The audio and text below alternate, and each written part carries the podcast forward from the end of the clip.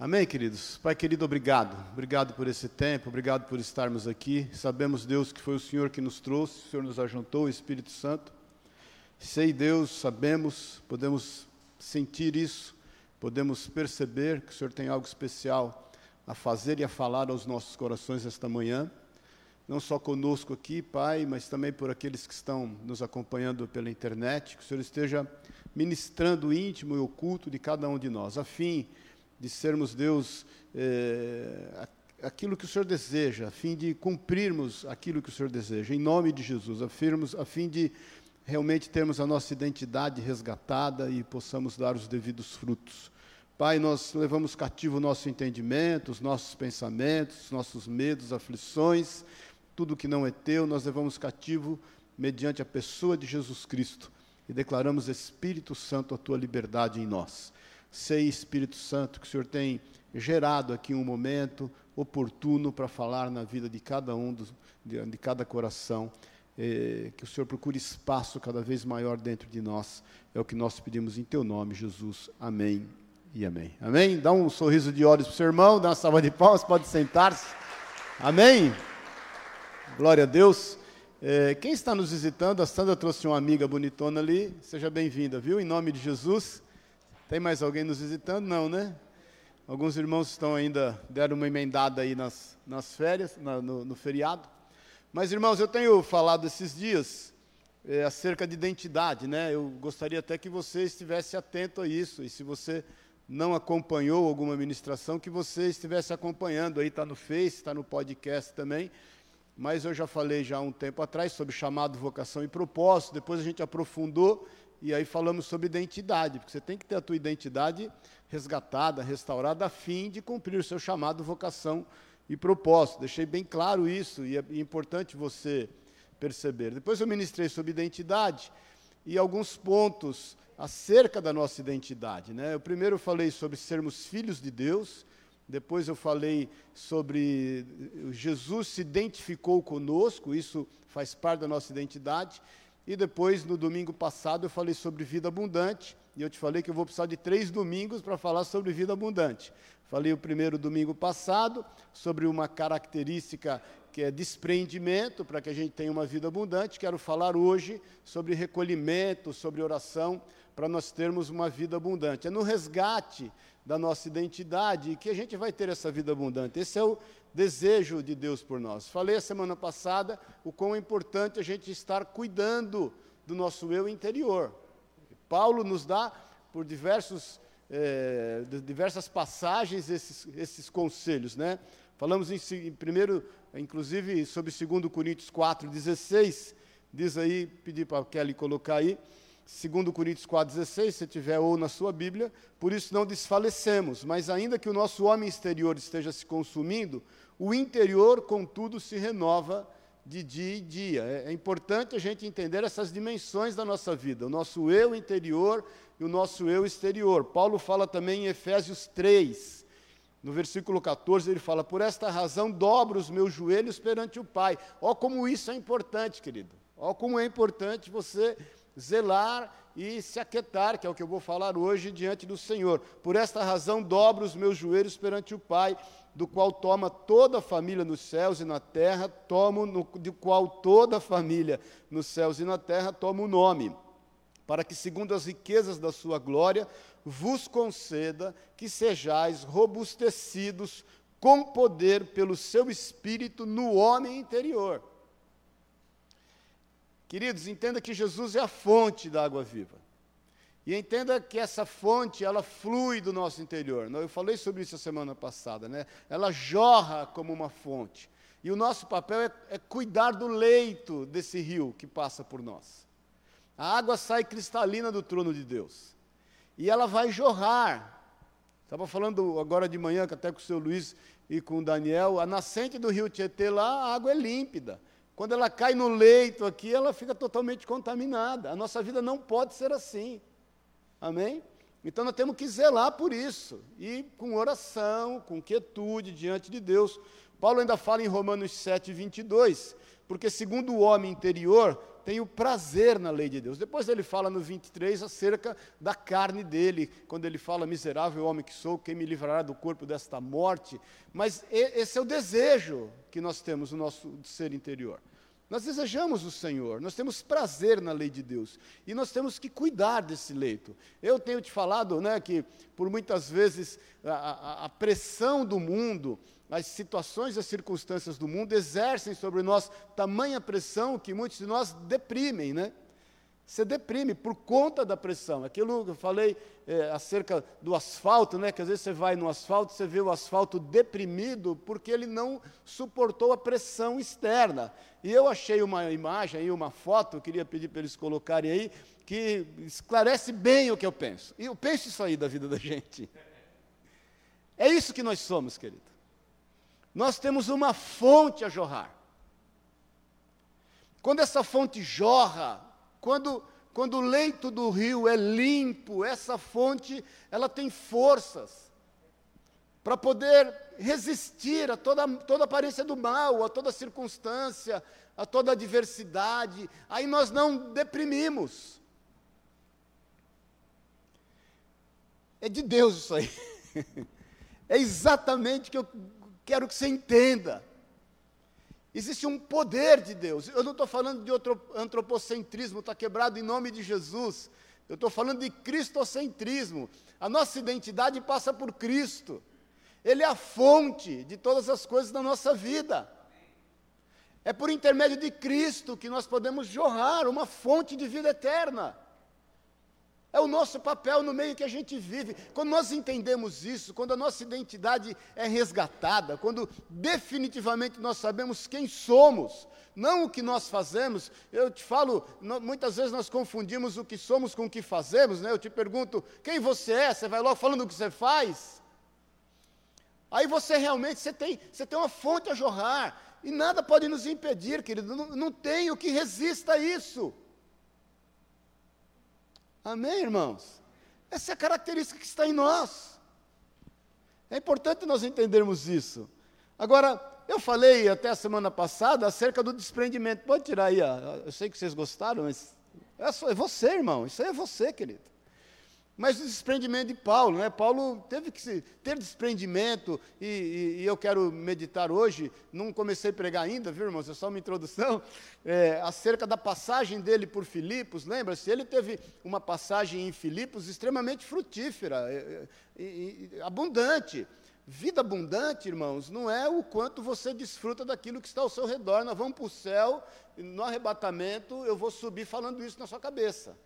Amém? A vida abundante é o quanto você frutifica, o quanto você abunda no, no, ambiente que você está inserido. Não é o quanto você vai desfrutar. Isso, isso é infantil. Isso é, é, é básico demais. Isso qualquer criança é egoísta.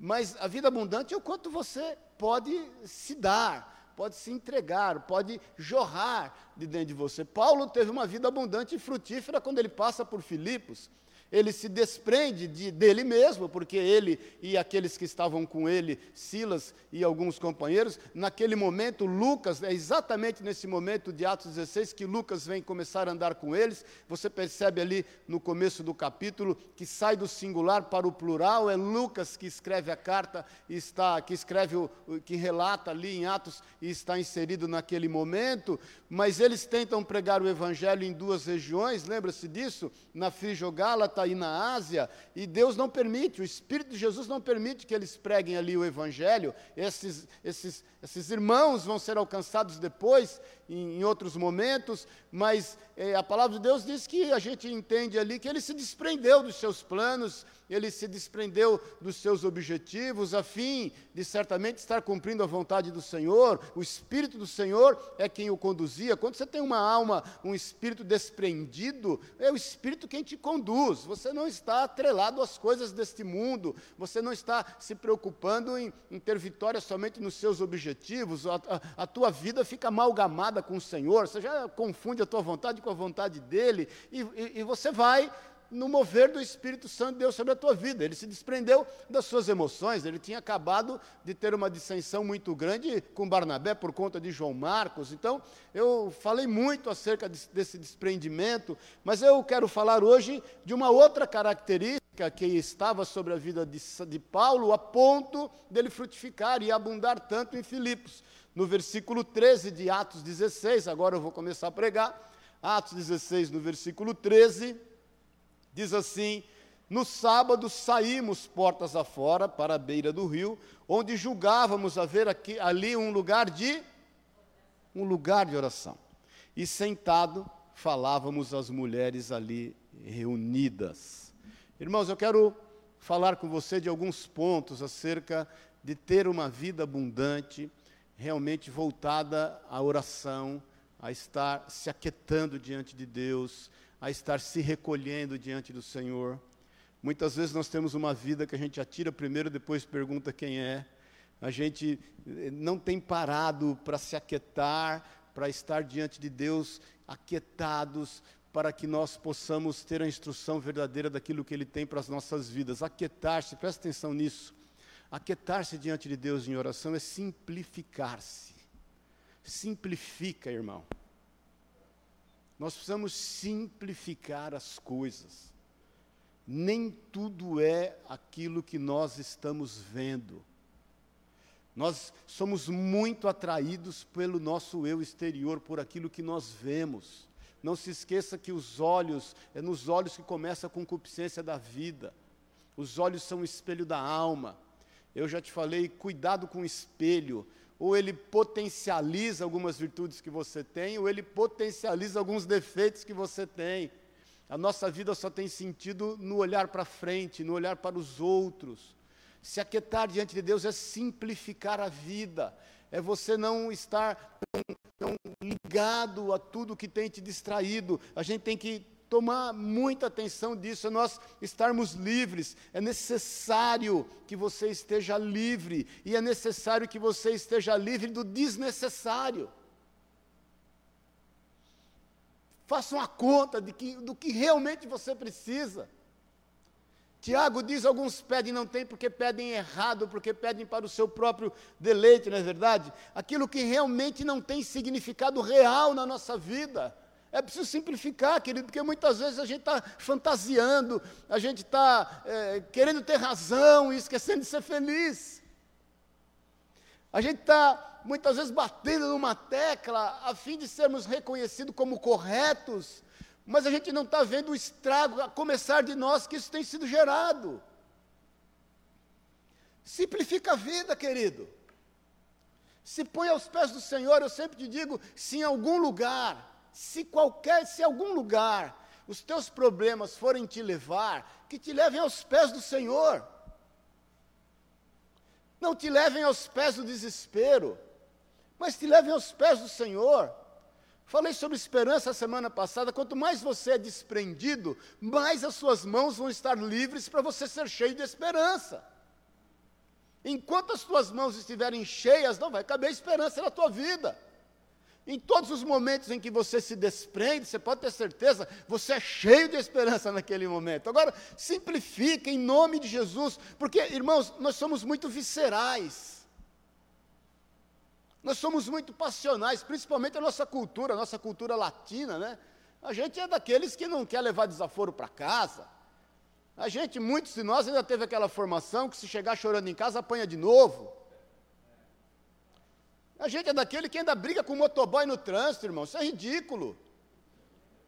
Verdade, briga porque levou fechada, porque deu fechada. A gente é daquele que ainda quer defender a fábrica de automóvel, não, porque o meu automóvel, que seja lá o que for, de GM, Volkswagen, sei lá, anda mais do que automóvel dois loucos, muitas vezes.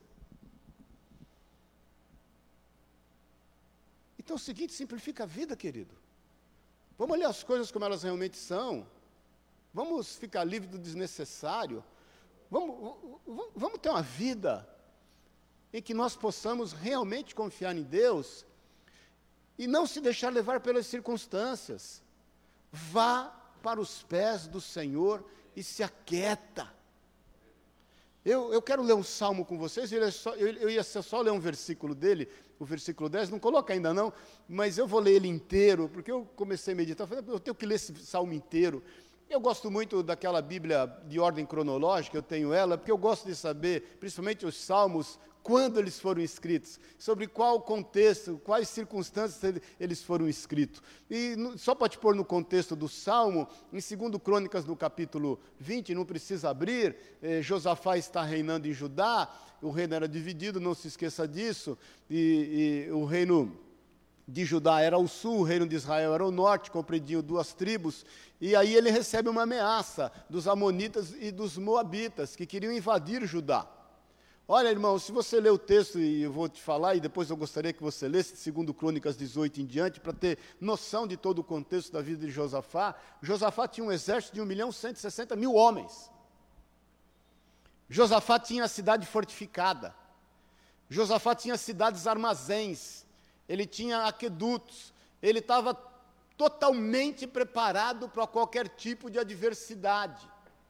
Mas quando ele recebe a ameaça dos Amonitas e dos Moabitas que estão acampados nas fronteiras a fim de invadir Judá e destroná-lo, a palavra de Deus diz que ele teve medo.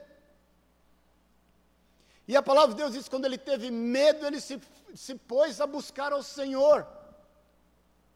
E ele faz uma oração e proclama um jejum. E ele faz uma oração dizendo: Senhor, mais ou menos é esse o teor da oração, estão aí os nossos inimigos, e grandes são as suas ameaças, mas os nossos olhos estão postos em ti. E a palavra de Deus diz: quando ele reúne esse povo em oração, em jejum, o Espírito Santo toma um homem e fala através dele, e diz: Olha, Josafá, essa luta não é tua, essa luta é minha. Nesta peleja não tereis de pelejar. Mas diz que eles têm que ir ao lugar da batalha. Então, esse é o contexto que é escrito o Salmo 46. Agora, presta atenção no Salmo 46, entendendo do contexto de ameaça, de guerra entendendo de um contexto onde você pode ser subtraído de tudo quanto você investiu na sua vida, entendendo o contexto onde os teus sonhos estão correndo riscos, onde a tua família está correndo risco, onde o teu futuro está correndo risco.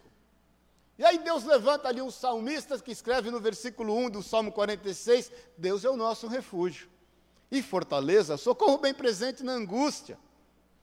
Pelo que não temeremos, ainda que a terra se mude, e ainda que os montes se projetem para o meio dos mares, ainda que as águas rujam e espumem, ainda que os montes se, montes se abalem pela sua braveza, há um rio. Olha que, que mudança de entonação nesse salmo. Ainda que hajam grandes ameaças, o salmista de repente para e fala: há um rio. Há um rio cujas correntes alegram a cidade de Deus, o lugar santo das moradas do Altíssimo. Deus está no meio dela, não será abalada, Deus a ajudará desde o raiar da alva. Bramam nações, reinos se abalam, ele levanta a sua voz e a terra se derrete. O Senhor dos exércitos está conosco, o Deus de Jacó é o nosso refúgio. Vinde, contemplai as obras do Senhor, as desolações que tem feito na terra. Ele faz cessar as guerras até os confins da terra, quebra o arco, corta a lança, queima os carros de fogo. Versículo 10. Esse é o único que eu ia ler, mas não resisti. Aquietai-vos. Aquietai-vos. E saber que eu sou Deus. Sou exaltado entre as nações sou exaltado na terra, o Senhor dos exércitos está conosco, o Deus de Jacó é o nosso refúgio. Dá uma salva de palmas a Deus.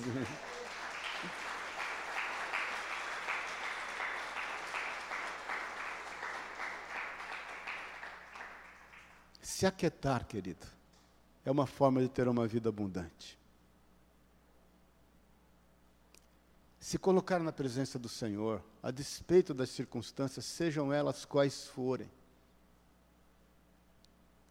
é ter uma vida abundante.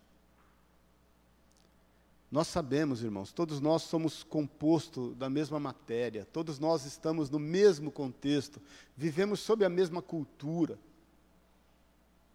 Existe um espírito dessa era, desse mundo, que tem assolado a todos da mesma forma. Mas a diferença de um homem para um menino, de uma criança para uma mulher, é quando nós podemos ter o discernimento de realmente se colocar aos pés do Senhor e declarar quem é o Senhor. Porque há um rio que flui do trono de Deus. E esse rio passa pela tua vida. E se você estiver contaminado no seu leito, você vai ser simplesmente uma represa. E você vai ficar tão incomodado com isso, que a tua vida passa a ser uma vida sem sentido. Porque não tem nada melhor do que você ser um canal de Deus na vida. De que haja um fluir do Senhor, que o Espírito Santo tenha liberdade de agir a tua vida, de você estar ocupando o devido espaço, de você realmente saber quem você é, que a sua identidade esteja totalmente resolvida. Aí as coisas acontecem, querido. Aonde você colocar os pés te é dado por herança, aquilo que você colocar as mãos, a prosperidade. Porque é a mão de Deus agindo em teu favor, há coisas que as pessoas não vão compreender nunca. Aí você começa a viver aquilo que diz que todas as coisas cooperam conjuntamente para o bem daqueles que amam a Deus, aqueles que são chamados segundo o seu propósito. Aí você começa a descobrir que a boa, perfeita e agradável vontade de Deus é te fazer parecido com Jesus. Então o primeiro ponto é esse, querido. Se aquieta diante do Senhor. E mais uma vez eu te falo: se, um, se em algum lugar as circunstâncias quiserem te levar, que te leve aos pés de Jesus. Faça essa entrega. Esteja desprendido de todas as coisas e se aquieta. Se aquieta em nome de Jesus. A segunda coisa que eu quero te falar, querido, quanto a uma vida abundante, é aprender a ouvir. Irmãos, o mundo que a gente vive hoje, essa ansiedade que a gente, a gente não consegue ouvir. Eu quantas vezes em aconselhamentos, mas quantas vezes eu sento para conversar com as pessoas, as pessoas vêm, muitos de vocês, fala, fala, fala, fala, fala, fala, eu só ouço, ouço, ouço, ouço. Vez por outra eu consigo um espaço. Quando você resolve respirar, eu falo alguma coisinha, porque, né, eu entrei naquele vácuo ali. E aí, de uma conversa, às vezes de uma hora, já tive conversa de duas horas e agradáveis, conversa boa, no qual eu falo cinco minutos, acaba o aconselhamento. Muitos de vocês aqui já falaram isso para mim, não, foi tão boa a conversa, me senti tão bem, Deus te usou tanto. Eu só ouvi. Nós não temos mais tempo para ouvir. Irmão, o segundo sentido, nós temos cinco sentidos, você sabe disso, a audição é um deles. O segundo sentido no qual nós aprendemos a nos relacionar com Deus foi no ouvido. O primeiro, eu quero crer, foi no olfato, porque Deus soprou sobre as narinas do homem. Lembra-se disso? Está lá na Bíblia. E você pode dizer, não, então o segundo foi ver. Não, não foi ver. Porque a Bíblia diz que nenhum homem viu a Deus e ficou vivo. Se Adão tivesse visto a Deus na criação, ele teria morrido. Então eu quero entender que o primeiro sentido, e há controvérsia, podemos qualquer hora conversar sobre isso, foi o olfato, porque o Senhor sopra sobre ele, sobre as suas narinas, o fôlego de vida. Mas o segundo sentido que foi aguçado em nós foi o ouvir. Abre em Gênesis, no capítulo 1, no versículo, eu gosto sempre de Gênesis, que é o livro de princípios, no versículo 28, se você não abrir aquele, vai por aí, diz assim, Gênesis 1, 28, então, Deus os abençoou e lhes disse. Deus disse e o homem ouviu. Logo que ele foi criado, foi o sentido que foi aguçado. Deus lhes disse: frutificai. Deus está falando quem o homem é. E o que ele tem que fazer? Frutificai, frutificai, multiplicai, vos enchei a terra, sujeitai-a, dominai sobre os peixes do mar, sobre as aves do céu, sobre todos os animais que se arrastam sobre a terra. Versículo 29, o que está que, que, que tá dizendo aí? Disse-lhe mais. Irmão, nós não sabemos dizer quanto tempo durou essa conversa. Porque você olha assim e fala, essa conversa durou um minuto, lê do engano. Sabe-se lá quantos anos durou uma conversa dessa. Tipo, Deus fala para Adão e Eva, senta aqui, vamos, vamos ter uma prosa.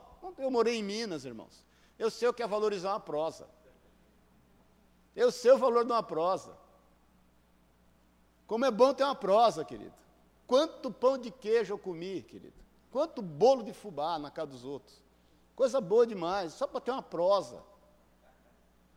Olha, o Cortella fala algo que é impressionante. Ele fala: se você, na cultura brasileira, se você senta para comer com as pessoas num churrasco e a tua intenção é só comer carne, você não sabe o que é churrasco. Porque o churrasco é para ter prosa. Porque se não tiver prosa, querido, não é churrasco. É só comer lança de carne. Agora, imagina você quanto tempo durou essa conversa.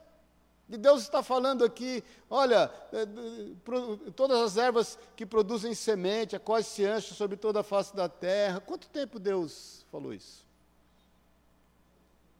Quanto tempo Deus investiu nisso? Então, irmãos, Ouvir, presta atenção no que eu vou te falar, é você ter um movimento para dentro de você mesmo.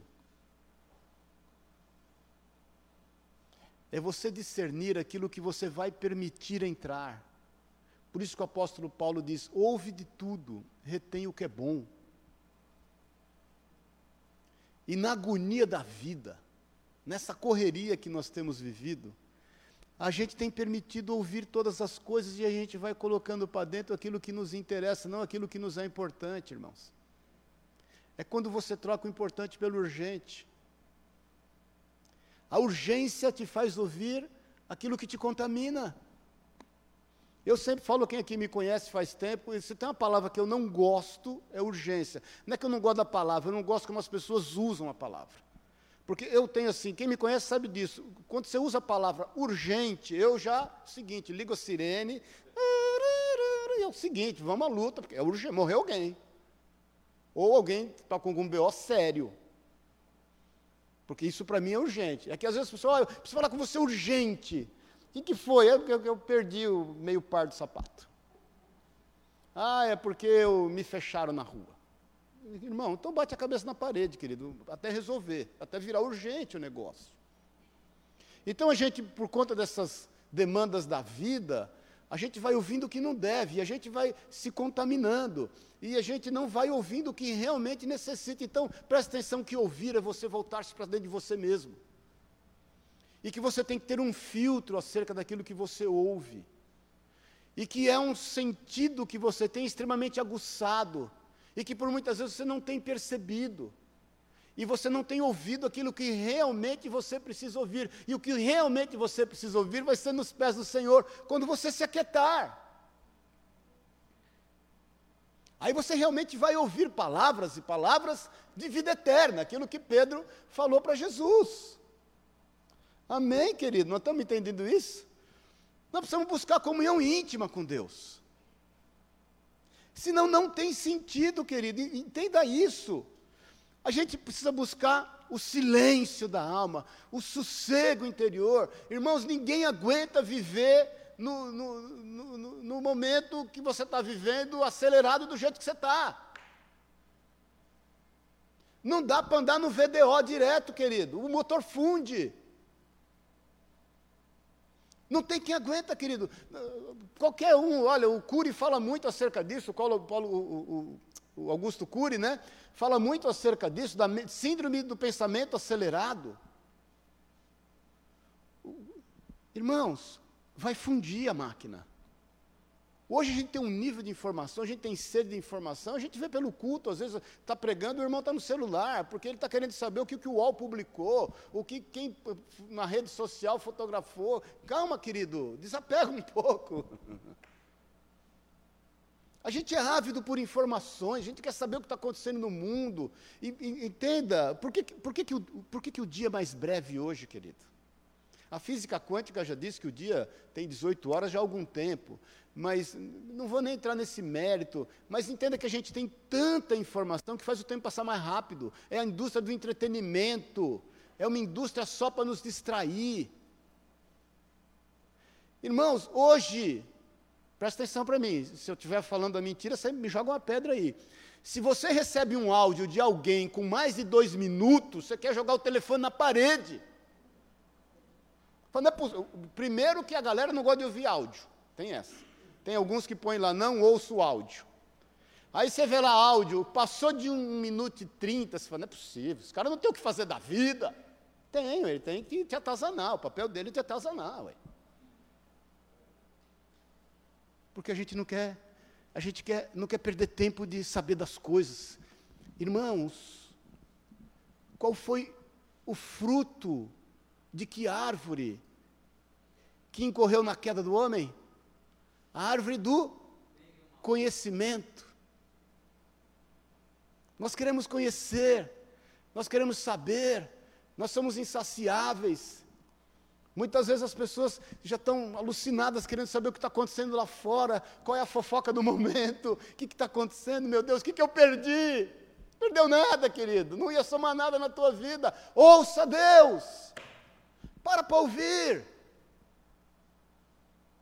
discirna aquilo que você está expondo os seus ouvidos, ele é o órgão extremamente sensível, ele, mais uma vez eu te falo, é o segundo sentido pelo qual Deus se manifestou na vida do homem.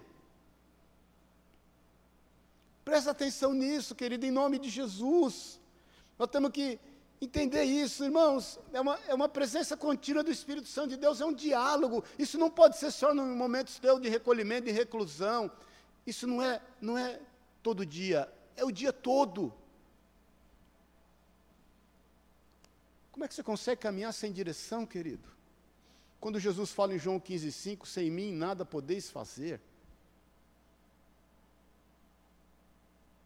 Por que, que alguns projetos nossos estão fadados ao fracasso? Porque nós não estamos buscando direção. A gente está só fazendo, a gente está no embalo, as coisas estão acontecendo, nós estamos aí no, no mover da onda. Cuidado com esse movimento de massa, querido. Cuidado porque você está sendo tragado sem perceber. Amém, irmãos? Por falta de ouvir. E ouvir uma direção do Senhor que vai te trazer vida. Permita que o Senhor te revele quem realmente você é e o que realmente você precisa. O que realmente vai fazer a diferença na tua vida o que realmente vai somar com você. Irmãos, se você fizer na tua casa agora, hoje, tua, você chegar em casa e você fizer um limpa na tua casa, olha, vou mais. Se você fizer um limpa no teu guarda-roupa, você vai perceber quanta coisa tem lá dentro que você não usa. Que você não precisa. Está aqui a Kátia que trabalha com isso. Né? Você vai perceber, aí você vai pegar e falar, não, mas essa camisa, pode ser que eu use um dia. Nos últimos dez anos, irmãos, é verdade. Você deve ter roupa de dez anos na tua casa. Quer postar uma pizza agora comigo? Você deve ter roupa de dez anos na tua casa ou mais, na proporção que você vai ficando mais velho. Né? Eu falei 10, estou com 60. O, o Alfredinho já está com 70 aí, né? Já chutou. É verdade. Ele deve ter roupa de 30 também. Se você fizer um limpa na tua casa, você sabe quanta coisa você vai jogar fora?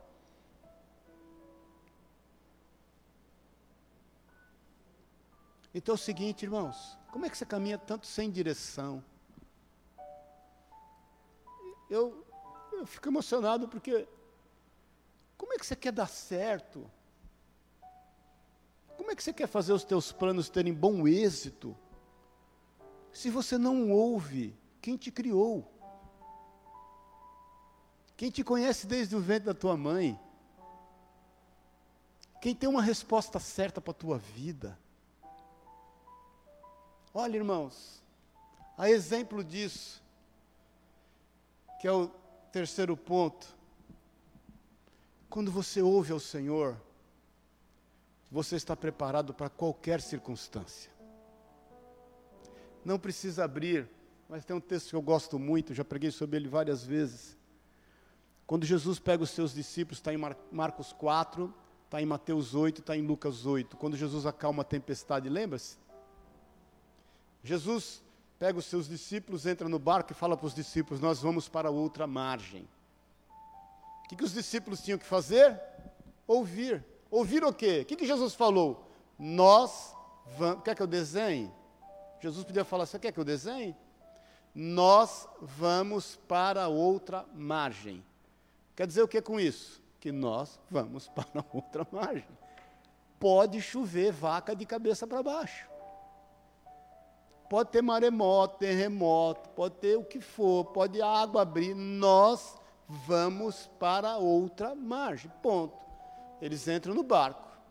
Jesus, o que ele faz? Quem se lembra? Dorme. Por quê? Porque ele sabia que ia para outra margem. Ele foi para o descanso, como homem, ele está cansado. Foi para o descanso. Por quê? Porque eu já falei que nós vamos para outra margem. Veio a tempestade. Joga o barco para lá. Nós estamos falando de pescador, que tem experiência da tempestade. Para os caras se assustarem, a tempestade não era pequena. Aí é o seguinte: eles ouviram quem? A tempestade ou o que Jesus falou? A tempestade. O que nos faz entender que quando nós ouvimos o Senhor, nós estamos preparados para qualquer tempestade. Porque quando nós não ouvimos o Senhor, presta bem atenção nisso, mas presta bem atenção nisso. Quando nós não ouvimos o Senhor, a tempestade vem para dentro de nós. Você sabe por que Jesus estava dormindo, querido? Porque a tempestade não estava dentro dele, a tempestade estava fora, é um fator externo. O eu interior dele estava preservado. Porque ele sabia literalmente que ele ia trocar, tocar a outra margem. Já os discípulos não, eles ouviram e aquela tempestade entrou para dentro deles. A tempestade que estava dentro deles era muito mais danosa do que a tempestade que estava fora deles. A tempestade que gerou dentro do coração deles era muito mais preocupante do que a tempestade que os olhos deles viam.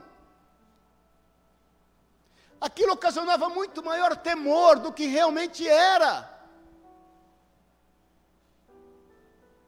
E é assim com a nossa vida, querido. Quando nós não nos aquietamos, quando nós não nos desprendemos, quando nós não ouvimos, as coisas que estão ao nosso redor nos assustam muito mais do que efetivamente elas são. Nós levamos para o campo da, do imaginário, nós vamos para o campo da fantasia, e aí é o seguinte: a gente começa a ver inimigo onde não existe inimigo. A gente começa a ver monstro não existe monstro. Tem crente que tem medo de andar no escuro, porque entra numa tempestade no seu imaginário. Bom dia, paz do Senhor.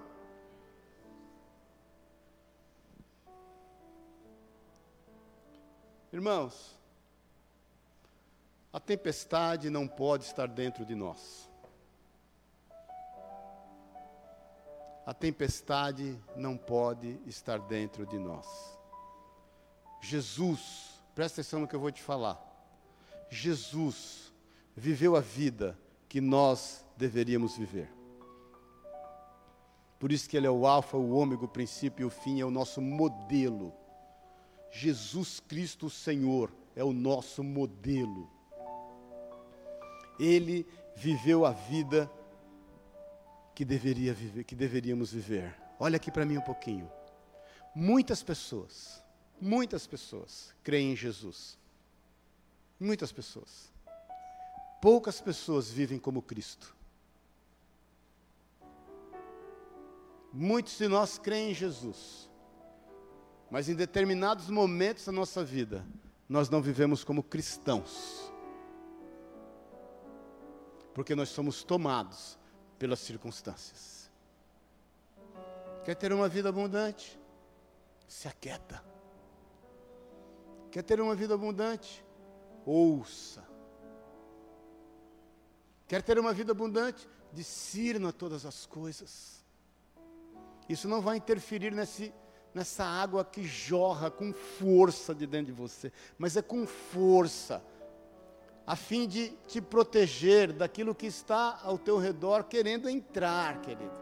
Não tem como entrar se tem uma água forte jorrando. Não tem como, querido. Pega uma mangueira dessa do corpo de bombeiros e, e ele tenta andar contra. tenta andar contra. Vê se você consegue chegar perto do bombeiro. Vê se você consegue chegar perto da mangueira do bombeiro. É isso que Deus tem em Cristo Jesus na tua vida. Irmãos, para terminar, quando nós ouvimos estamos preparados, nós estamos preparados a fazer. Tudo isso eu estou te falando porque, irmãos, não, não há vida abundante sem que haja uma ação, a fim de favorecer aqueles que estão ao nosso redor. Martin, Martin Luther King, vocês conhecem. Ele mudou a história dos Estados Unidos, sem levantar uma arma, sem cometer um ato de violência. Ele, a partir de uma irmã esqueci o nome dela, o sobrenome era Parker, que se negou no ônibus a levantar, uma irmã negra, a levantar para dar lugar para um branco. E aí, a partir do ato dessa mulher, ele também foi para as ruas, começou a regimentar um exército de homens que estavam dispostos e mulheres a abundar na vida das pessoas como cristãos, sem levantar uma arma, sem pagar o mal com o mal, crendo no poder de Deus. Você pode dizer, ah, mas ele foi morto com 39 anos de idade, assassinado na porta da sua casa, mas ele deixou um legado, querido. Ele deixou um legado tremendo. Quando você lê a Bíblia e vê que Estevão foi apedrejado, você, pô, Estevão morreu, morreu. Mas os pés cujas suas vestes foram depositadas foi a de Saulo, que é Paulo que escreve 70% do Novo Testamento. Então é o seguinte, por que, que eu tenho ministrado e vou falar mais um domingo sobre vida abundante? A fim de você fazer alguma coisa, a fim de você se dispor, a fim, a fim de você ser cristão genuinamente, agir como Cristo, poder dar a vida pelas pessoas. Em que sentido você vai mortificar a tua carne? Jesus nos deu exemplo. É quando você tem todos os motivos do mundo, mas todos os motivos do mundo para se irar contra alguém. Você mortifica naquele momento aquele sentimento a fim de abençoá-lo. É quando você tem todos os motivos do mundo para se opor, ou se levantar, ou querer dissuadir alguém em teu favor para você convencer alguém de forma que você seja o privilegiado, mas você mortifica a tua carne naquele momento. Você abre mão daquele desejo, vamos falar, carnal, a fim de abençoar a outra vida, a fim de salvá-la. Você não vai se safar, você vai salvar outras pessoas, porque você é salvo. Eu tenho que te falar sobre vida abundante, irmãos, a fim de que você realmente abunde por onde você for, querido. Que por onde você passe, você lance a boa semente. Você é um Deus que te abençoe aqui, é um Jesus que te ama lá. É muitas vezes, irmãos, você entendeu o que se fala por aí com toda sabedoria, que a única Bíblia que as pessoas vão ter acesso muitas vezes é a sua vida. É a única Bíblia que elas vão poder ler. É você, querido. Você é uma Bíblia viva andando no meio da sociedade. Nós estamos entendendo isso, irmãos. Quem quer ter vida abundante aqui, eu já desistiu. não, não quero muito não. Tenho te falado que além de nós podermos enfrentar qualquer adversidade, deixa eu te falar, quando você tem uma vida abundante, você pode enfrentar qualquer adversidade. Pense naquela imagem do carro lá, aquela água saindo, e pense numa mangueira de um bombeiro. Pense nisso. Qualquer adversidade. Quando você tem uma vida abundante, você está preparado para qualquer circunstância na tua vida, seja ela qual for. Por quê? Porque a tempestade não entrou para dentro de você. E ela não vai entrar. Ela é só mais um item a ser vencido. Amém, queridos? E aí é o seguinte: você entende que você tem que dar uma resposta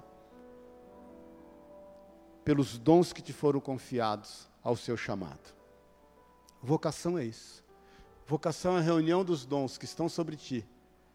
E você tem que dar uma resposta ao teu chamado. Amém? Você tem a promessa de livramento.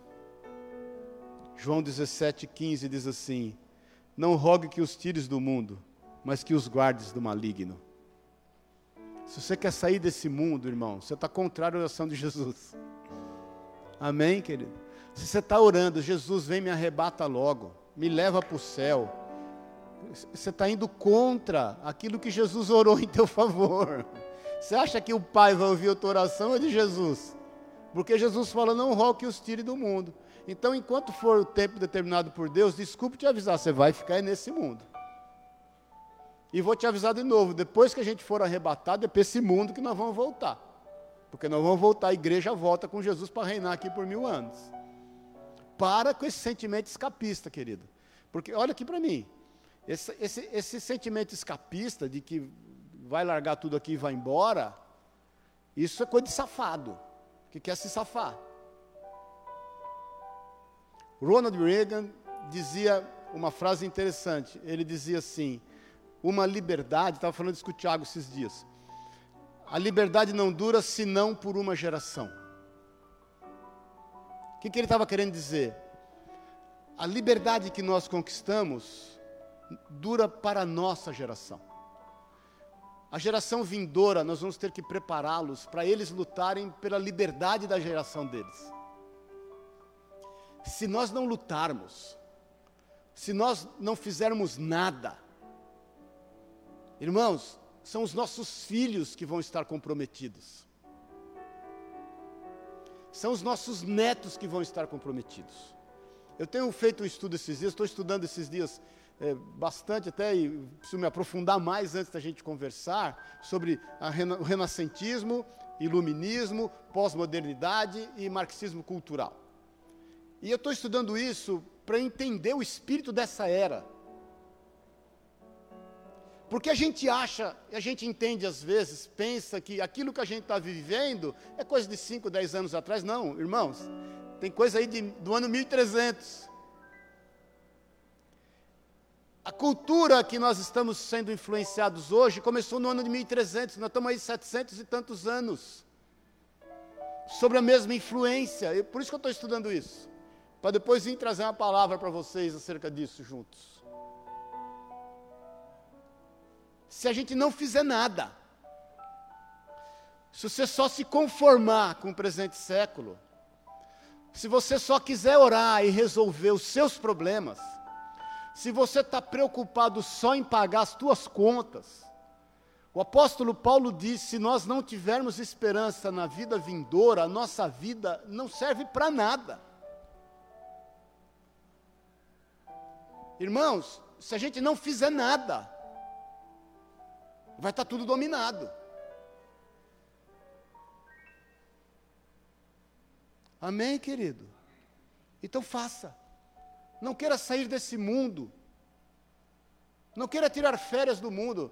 Como dizia o Raul Seixas, pare o mundo que eu quero descer. Eu, não, não desça, não, querido. Não é a vontade do Senhor. Jesus fala: não roque os filhos do mundo, mas que os guarde do maligno. Eles não são do mundo, como eu também não sou do mundo. Santifica-os na verdade. A tua palavra é a verdade. Essa é a oração de Jesus, que nós sejamos santificados na verdade da Sua palavra, que nós saibamos quem nós somos, que nós possamos exercer o nosso papel, que nós venhamos a lutar não por nós, mas pelos nossos filhos, pelos nossos netos, até que se cumpram todas as coisas, que a gente não esteja entregando de bandeja, querido, jogando a toalha, por WO nós não podemos perder. Amém, irmãos? Não estou nervoso. Mas nós não podemos perder por WO, querido. Nós temos que pôr a cara a tapa. O problema foi para ser enfrentado e vencido. Amém, querido? Tudo passa, até uva passa. Eu sei que tudo vai passar. Mas a palavra de Deus não. Porque nós somos santificados na verdade. Assim como tu me enviaste ao mundo, também os enviarei ao mundo. Se você está querendo se escapar, você está querendo se esconder, desiste do Evangelho. Vai para o monastério, vai praticar qualquer outra coisa na vida, querido. Porque Deus nos enviou para o mundo. Corra riscos. Amém, irmãos? Corra riscos. Nós não precisamos de púlpito, de microfone para pregar o Evangelho. Nós não precisamos disso. Irmãos, eu venho aqui por puro amor a Deus e por puro amor à tua vida. Te falo isso com a maior liberdade. 25 anos de ministério, nunca precisei me envolver em política, nunca. Cheguei a ter em Pouso Alegre 14 candidatos a vereador dentro da igreja. Quer um inferno dentro da igreja, na terra? Você quer saber do inferno na terra? É você ter 14 ovelhas candidatas a vereador. Isso é um inferno dentro da igreja, irmãos. Graças a Deus, nunca. Nunca nos envolvemos com dinheiro de igreja. Graças a Deus. Temos aí os tesoureiros até hoje. Nunca, nunca tive que me envolver com dinheiro de igreja. Te falo isso para honra e glória do Senhor. Nunca, irmãos, sou resolvido nas minhas emoções. Te falo aqui meu testemunho. Para quem quer e quer ouvir. Nunca, queridos. Minhas emoções são resolvidas. Nunca precisei de ninguém olhar para mim e falar: Ô, oh, você é uma benção, hein? Nunca. Eu venho aqui por amor a Deus e por amor à tua vida. Agora, se permita ser amado em nome de Jesus. Se permita ser amado. Enfrente a vida como te está proposta. Amém, queridos? Se a vida fosse só para ser contemplativa, querido, estava fácil demais. A gente ia andar levitando pelas ruas. Hum, a vida foi feita para a gente andar com os pés nessa terra. E naquilo que é difícil para nós, nós vamos aplainar o caminho de quem vem depois de nós. Deus te chamou para aplainar os caminhos daqueles que vêm depois de ti. Se nós estamos aqui hoje, isso é fruto de oração, de trabalho, de muitos irmãos que vieram antes de nós. Isso é tradição, que os irmãos têm falado pela internet com toda razão. Tradição é a fé viva daqueles que morreram. Tradicionalismo é a fé morta daqueles que querem manter vivo algumas questões de homens. Amém? Para terminar, vamos ficar em pé em nome de Jesus. Eu quero te fazer duas perguntas. A primeira pergunta que quero te fazer é essa.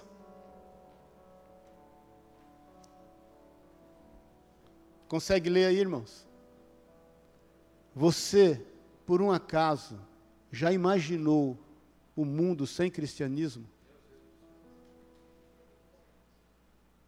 Como seria o mundo sem cristianismo? Fala para mim.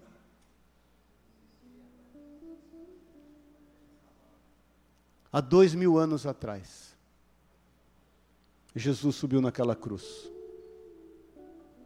e nos deixou um legado.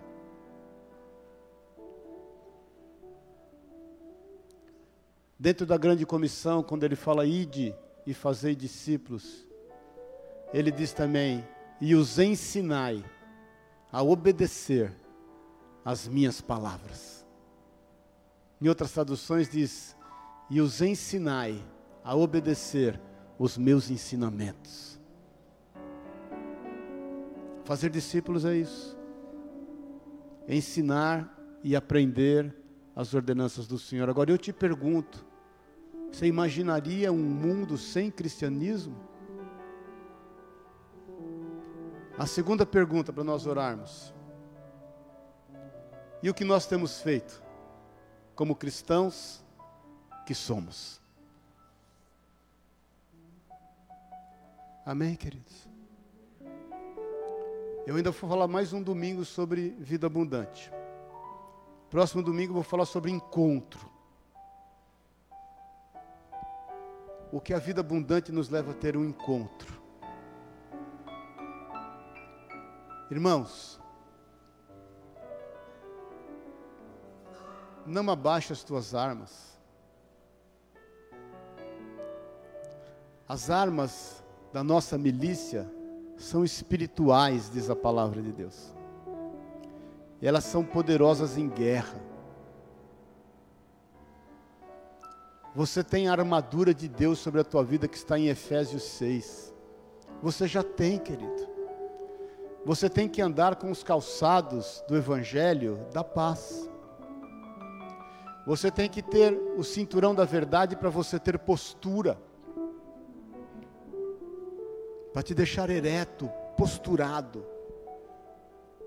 Você tem que ter a couraça da justiça, a fim de proteger os necessitados. Você tem que ter o capacete da salvação, a fim de guardar a tua vida e a tua mente.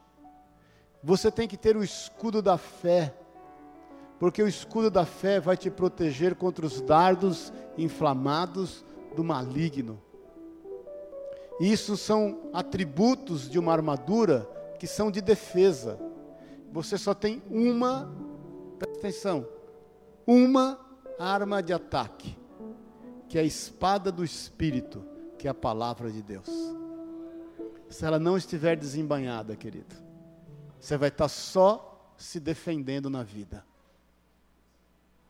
E Deus nos chamou para ir adiante. Amém? Quem quer ter vida abundante, diga amém. amém. Deixa Deus te usar. Que essa água torrente, forte, flua do, flua do seu interior, a ponto da tempestade não entrar, a ponto das circunstâncias não fazerem parte da tua vida, elas fazem parte do teu exterior. Preserve a tua casa, preserve o teu lar preserve o teu relacionamento familiar, preserve o teu relacionamento afetivo, cuide dos teus irmãos em Cristo, cuide dos teus irmãos que ainda não sabem que são teus irmãos. Cuidado com o que você tem ouvido e se aquete diante do Senhor. Amém? Feche os olhos na liberdade. Vamos cantar um cântico e depois eu vou fazer uma oração? Pode ser? A liberdade. Creia nisso.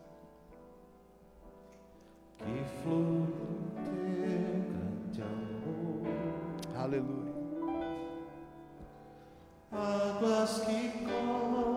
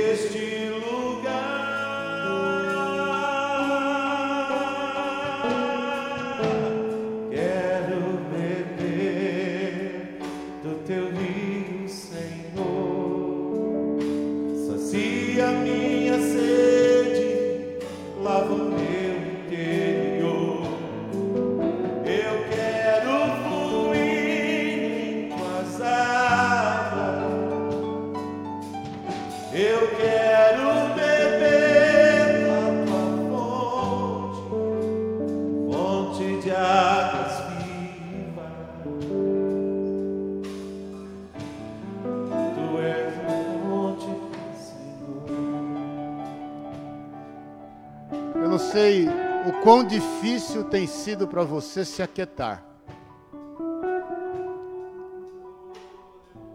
Eu sei literalmente, te falo que eu sei literalmente o que o Senhor Jesus quer fazer na tua vida. Ele quer te dar uma paz que excede todo o entendimento.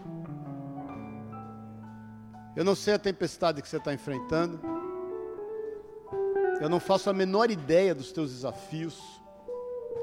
Pode ser uma enfermidade, pode ser um diagnóstico médico que tem te incomodado, pode ser um problema de ordem material, financeiro, pode ser um problema de relacionamento familiar.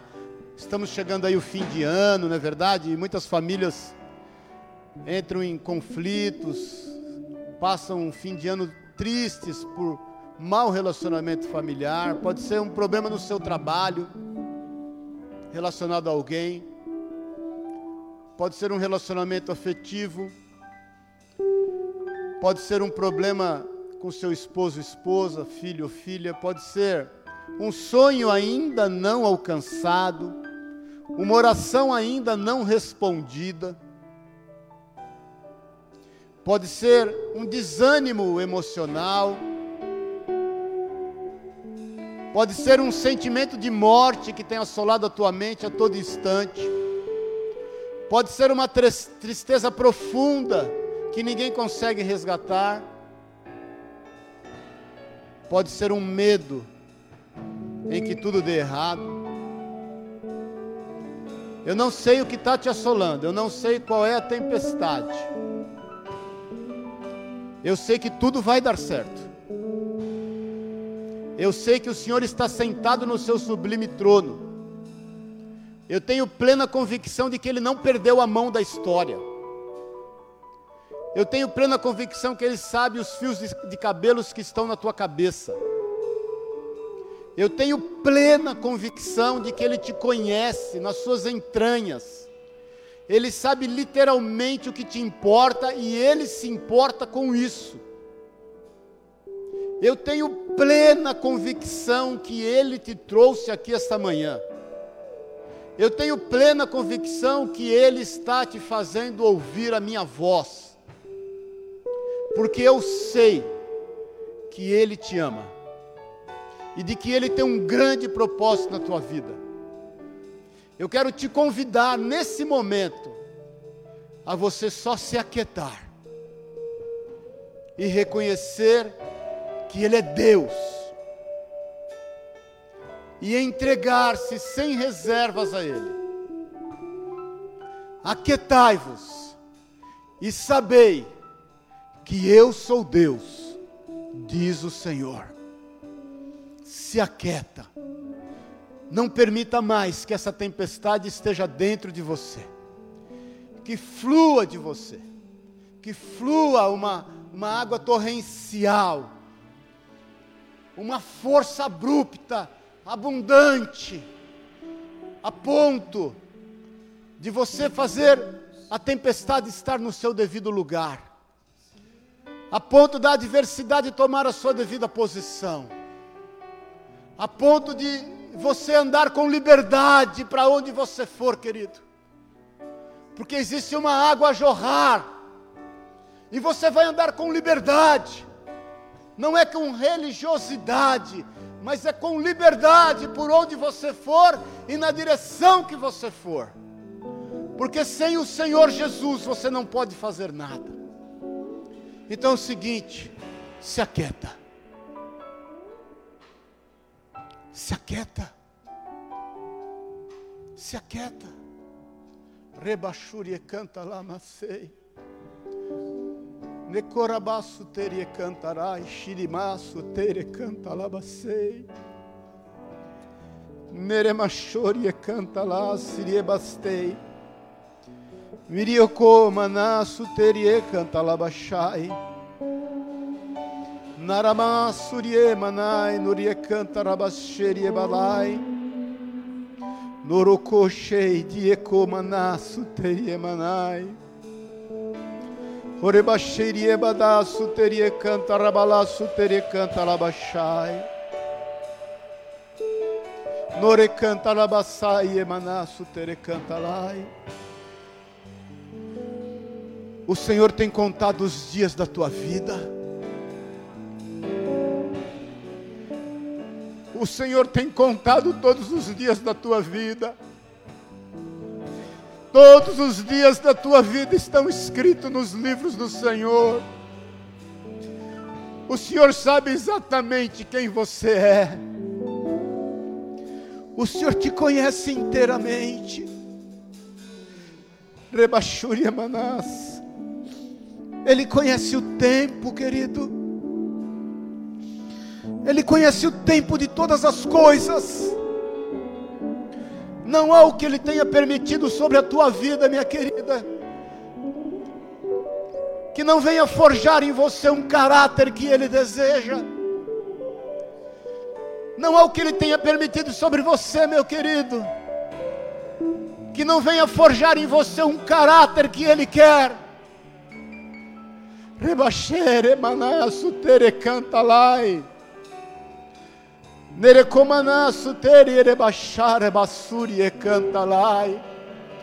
Eu sei que pensamentos tem o Senhor acerca de ti. São pensamentos de paz e não de mal, a fim de lhe conceder tudo o que lhe é importante. Oh, rebaixai, nerema suri e cantalai, aquetai-vos Orexine, Macei, aquetai-vos. Aquetai-vos e sabei que eu sou Deus, diz o Senhor. Se aquieta, se aquieta. E na proporção que você se aquietar, você vai transbordar. Transborde, transborde para a direita, transborde para a esquerda, transborde por onde você for, transborde se havia algo impedindo a tua vida de transbordar, eu declaro que isso caiu por terra nesta manhã em nome de Jesus. Caiu por terra nesta manhã em nome de Jesus. Rachema surie cantalai. Nerekosurie bas. Neremashirie cantalabastai. O Senhor está te dando alegria. O Senhor está te enchendo de alegria. O Senhor está te enchendo de alegria nesse instante. Uma alegria inexplicável. O Senhor está derramando sobre a tua vida uma paz agora, agora, nesse instante. E essa paz é palpável. E ela excede todo e qualquer entendimento, ainda que você olhe ao seu redor e não, não, não haja nenhum tipo de situação que te faça ter paz essa paz excede o que os teus olhos veem, ela excede o que a tua mente entende. É essa paz que o Senhor tem para a tua vida.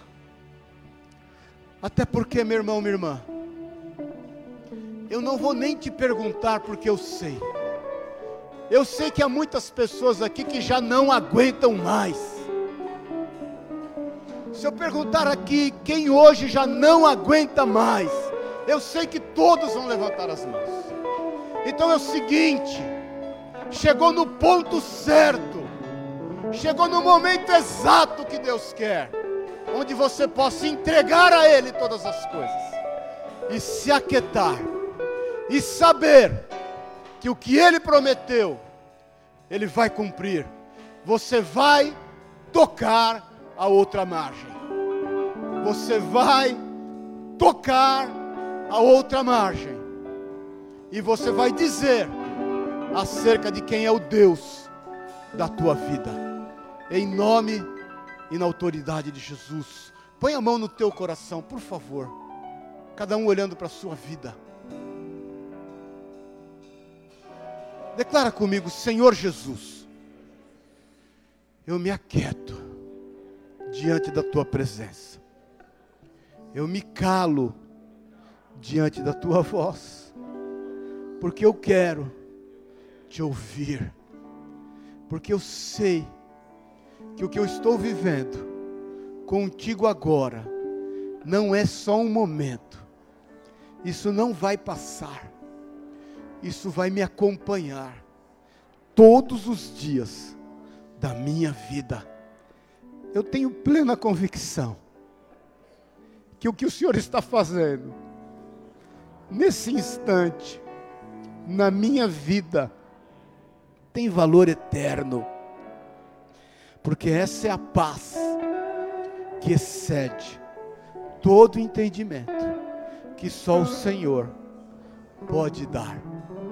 Espírito Santo de Deus, a minha vida é morada do Senhor. Eu sou o templo e habitação do Senhor. E que por onde eu for, eu exale o bom perfume de Cristo. E que por onde eu for, eu reflita a imagem do Senhor. Eis-me aqui, e envia-me a mim, e me ajuda a ser o que o Senhor quer que eu seja. É o que eu te peço, em nome e na autoridade de Jesus Cristo. Eu declaro, em bom e em alto som, que a tempestade não mora dentro de mim e jamais irá morar em nome de Jesus. Amém e amém. Aleluia, glória a Deus. Dá um glória a Deus aí, querido. Aleluia. Pai querido, obrigado. Obrigado, Jesus. Obrigado pelo teu amor, pelo teu cuidado, pelo teu zelo. Obrigado, Jesus, pelo que o Senhor tem feito na nossa vida. Obrigado por quem o Senhor é. Nos capacita, nos fortalece. Nós sabemos que tem uma geração vindo aí, Senhor. E nós precisamos fortalecê-los. Nós precisamos, Deus, lutar. Nós não podemos, Deus, nos acomodar. Nós não podemos ficar quietos, Senhor. Nós não podemos nos calar. Nós sabemos que nós temos quem defende os nossos direitos, que é o Senhor. Cumpre a nós, Deus, cumprir as nossas obrigações. Nos ajuda, Senhor. Nos ajuda, Espírito Santo. Nos ajuda, nos coloca nos lugares que o Senhor quer que a gente esteja. E que nós não possamos permitir, Senhor, que o príncipe deste mundo, que a cultura desta era, venha tomar conta das nossas casas, dos nossos lares, das nossas famílias. Em nome de Jesus, Pai, eu quero ainda orar pelos casais. Tem misericórdia dos casais, Senhor. Tem misericórdia das famílias. Sabemos, Deus, o quanto elas têm sido combatidas. Age nos lares, Espírito Santo. Cumpra a tua palavra, Deus. Converte o coração dos pais aos filhos e dos filhos aos pais.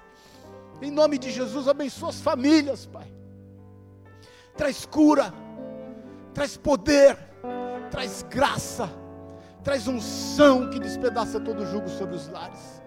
É o que eu te peço, Deus, junto com os teus filhos aqui nesse lugar, em nome de Jesus. Converte o coração dos esposos às esposas, das esposas aos esposos. Senhor, move, move os lares. Senhor, toca os leitos, santifica as casas, santifica os leitos, Senhor santifica os lares, santifica os relacionamentos, Espírito Santo.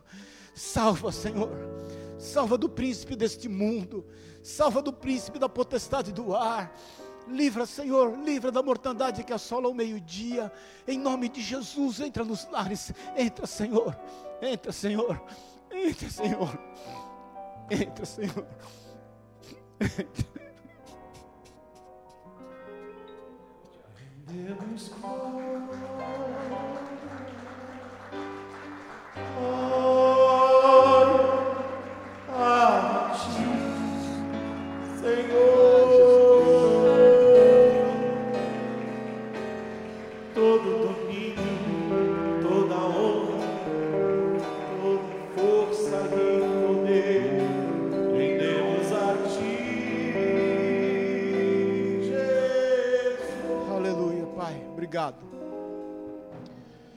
Toma nas tuas mãos a nossa vida, Pai.